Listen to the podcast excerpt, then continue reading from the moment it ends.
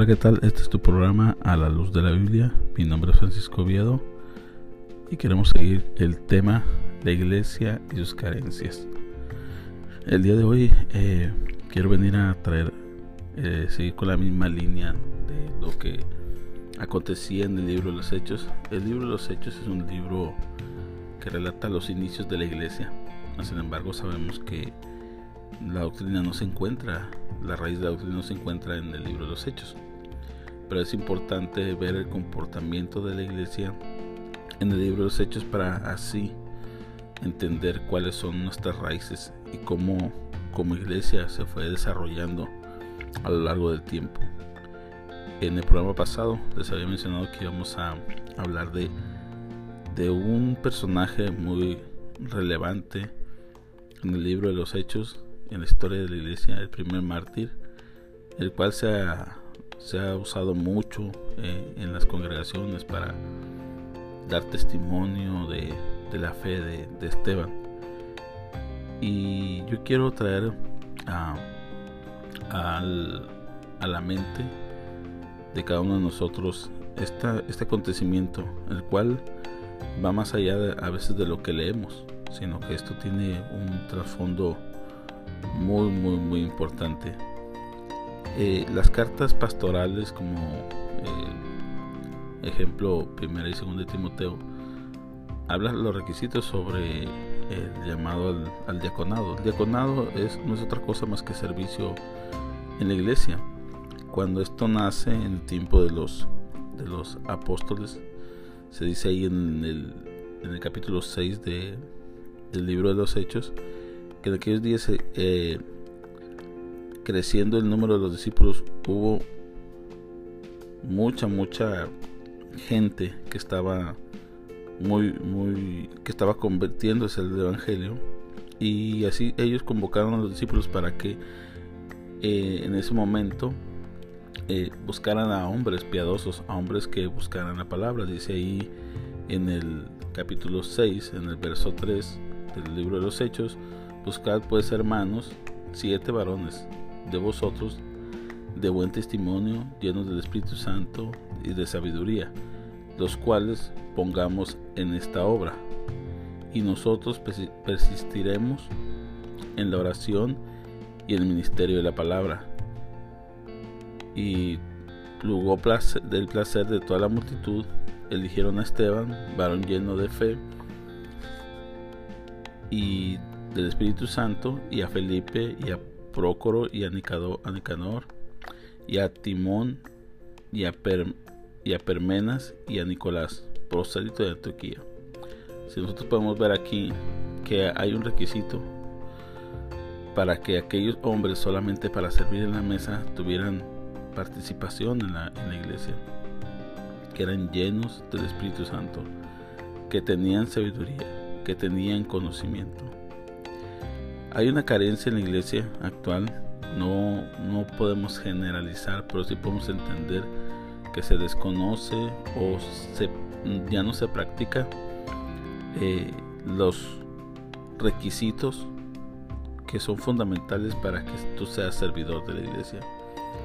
En la actualidad la iglesia no, no escoge a personas por su, por su testimonio, por su conocimiento, a veces es porque son conocidos, a veces porque son parientes del pastor, a veces son porque son mejores diezmadores, a veces es porque son personas que más van a la iglesia y más se prestan para el servicio, pero nunca se ponen a pensar, o son pocos los que se ponen a pensar, si esa persona está apta para el servicio. Pensamos que solamente la persona que tiene que servir en la iglesia es que tenga disponibilidad, sí, es fundamental pero esa disponibilidad no es suficiente cuando tienes a cargo gente, sino que también se necesita que la persona tenga el conocimiento, la preparación básica, pero una buena preparación, un conocimiento, un testimonio que sea lleno del Espíritu Santo. ¿Qué quiere decir estar lleno del Espíritu Santo? Que, que dé frutos, que dé el fruto del Espíritu Santo, que es amor, gozo, paciencia, benignidad, mansedumbre, templanza, fe que todas, estos, todas estas características del fruto del Espíritu Santo se reflejen en esta persona. Porque si esta persona no tiene estas características no está apto para, el servicio de, la iglesia. Lo que, más, lo que más pasa en, en la actualidad es que son los, son los requisitos o las características que menos buscan de personas que quieren estar sirviendo en la iglesia. Entonces podemos ver que estos hombres que fueron elegidos no fueron elegidos porque iban a la iglesia todos los días, no fueron elegidos porque eran amigos del pastor, eran nietos, sobrinos, hijos del pastor, o amigos, o buenos diezmadores. No, eran personas que tenían las características para servir.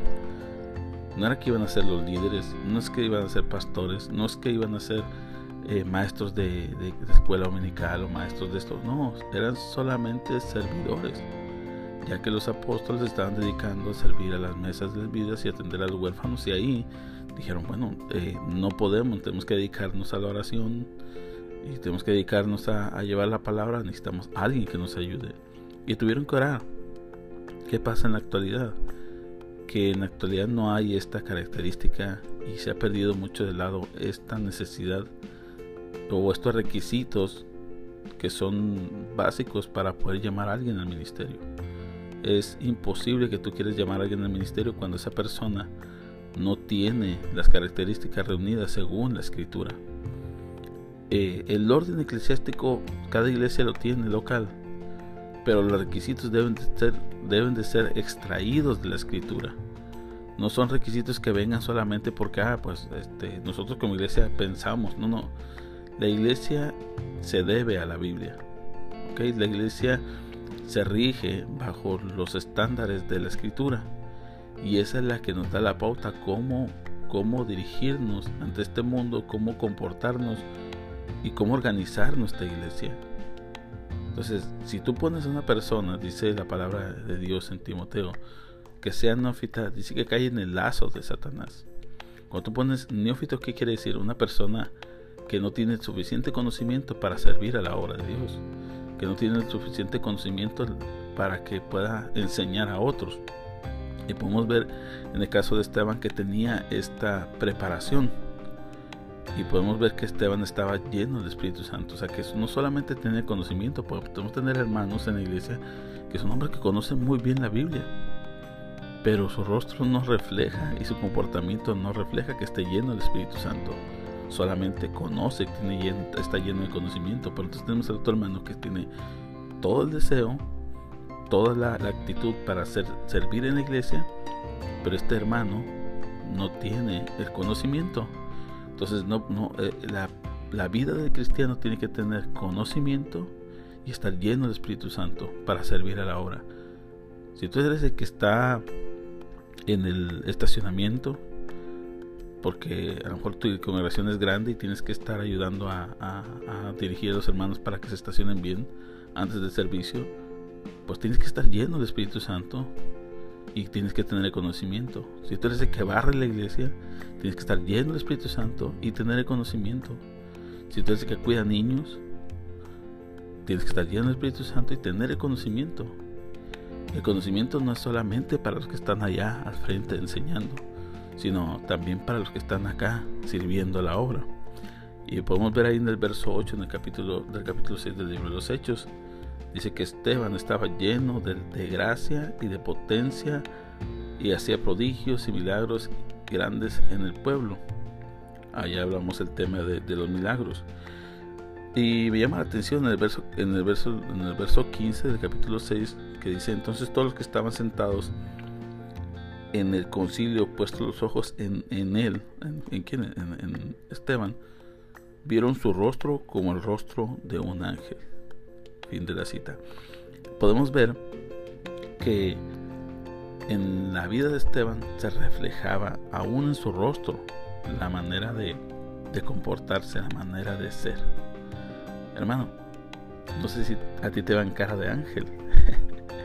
no sé si te esté mirando la cara de un ángel, una persona que refleja el amor de Dios. ¿Qué cara ven en ti tus vecinos? qué cara ven en ti tu compañero del trabajo, qué cara ven en ti las personas que están a tu alrededor, qué cara ve en ti tu esposa, qué cara ven en ti tu esposo, qué cara ven en ti tus hijos, ¿Qué cara ve en ti tu suegra, tu suegro? ¿Realmente ven la cara de un ángel? ¿O de o de qué ángel? ¿O de qué tipo de ángel mirará esa cara? ¿De qué tipo de ángel tendría ese, ese, ese rostro? Realmente necesitamos reflejar a Cristo en nuestras vidas. Porque es totalmente imposible que nosotros digamos que somos hijos de Dios y no damos testimonio de ello. Eh, la gente no se convierte por palabras, la gente se convierte por palabras y testimonio. No, eh, una vez escuché a un predicador, un predicador de la prosperidad, diciendo que él no, necesitaba predicar el evangelio porque él, la gente sabía cómo él era y que la gente nomás de verlo iban a ver que él es hijo de Dios. Es totalmente cierto, pero creo que ese sería un evangelismo incompleto, porque la moralidad no trae convicción para, para conversión. La moralidad simplemente es algo que, que, da un buen ejemplo, pero nadie va a decir, mira qué bien se porta aquel, como que me dan ganas de conocer a Cristo, ¿no verdad? Si lo que tú ves a esa persona y tú dices, ah, bueno, él tiene algo diferente, pero entonces tú testificas de Cristo y le dices a la persona, ¿sabes qué? Sí, soy diferente porque ahora Cristo vive en mí, soy nueva criatura y este don Dios lo ha traído para todo aquel que me crea, no se pierda, más tenga vida eterna. Entonces yo quiero compartirte esto, arrepiéntete, conoce al Señor Jesucristo, el dador de la vida, y tendrás vida y vida en abundancia. Pero el problema es que en la actualidad queremos predicar con la moral, que no es malo tener buena moral, todo lo contrario, es un beneficio, pero la moral lleva la palabra y tampoco tú puedes llevar el Evangelio sin una buena moral. Desafortunadamente la gente ahora piensa por estar detrás de una computadora, detrás de un micrófono, no enseñan su moral y son capaces de hablar del Evangelio detrás de una computadora, pero en su casa no dan testimonio. Una vez una conversación que tuve en, una, en un chat en, en Facebook, una persona muy hostil en su manera de comportarse al, ver unas diferencias doctrinales, eh, la persona me escribe por aparte, después de que usó argumentos muy fuertes, obviamente sin base, pero con convicciones según su percepción. Cuando llego y hablo con él aparte, me dice él, ¿sabes qué hermano? No estoy, no estoy en postura o no estoy en posición de tener una, una conversación más bíblica ya que estoy viviendo una vida de pecado. Entonces, no sé por qué me lo dijo, no me conocen, no lo conozco, pero puedes entender que a veces detrás de una computadora, detrás de un celular podemos decir muchas cosas, pero nuestra vida moral está por los suelos. Entonces, realmente la vida del cristiano debe tener todas las características que y requisitos que requiere la escritura para que pueda ser un servidor en la obra del Señor. Ahora, Esteban tenía tal conocimiento. Una vez me preguntó una persona, me dijo, eh, yo estoy leyendo, estoy, soy recién convertido y estoy leyendo el Génesis, pero no lo entiendo. Y me dijo, ¿cómo le hago para entender todo el contexto de Génesis? Y el contexto del Antiguo Testamento, por lo menos para entender hasta, hasta dónde está Jesús. Entonces le dije, bueno, hay, hubo un, servidor, hubo un diácono muy conocido en la escritura que se llamó Esteban, que desde el capítulo 7 del libro de los Hechos, él hace toda una síntesis de toda esta historia.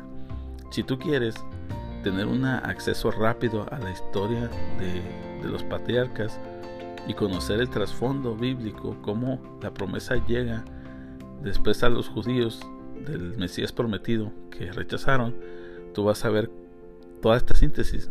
Vete al libro de los Hechos, al capítulo 7 en adelante, y vas, vas a ver la historia de que Esteban comienza a decirle a esta secta, a estos, a estos, este, a estos que estaban en esa sinagoga, que rechazaron el Espíritu Santo, que resistieron la gracia, como ellos, eh, a ellos les expone la escritura.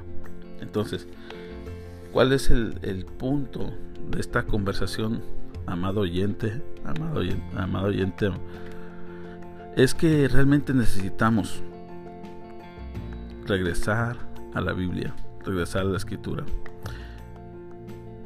cuando nosotros hablamos de un testimonio, eh, me estaba escuchando hoy de el doctor Adrián Roger, hablando un poquito de Raab, me llamó mucho la atención cuando, cuando Raab trae a la, a la, a la memoria, o bueno, cuando les confiesa a los, a los, aquellos este, espías que llegaron ahí al, a los muros, que brincaron los muros, lo que Raab les hace, les, da a entender, me sorprende, porque son cosas que, que aunque los que estaban fuera de, de Jericó decían, wow, son hombres como gigantes, es un pueblo difícil de llegar.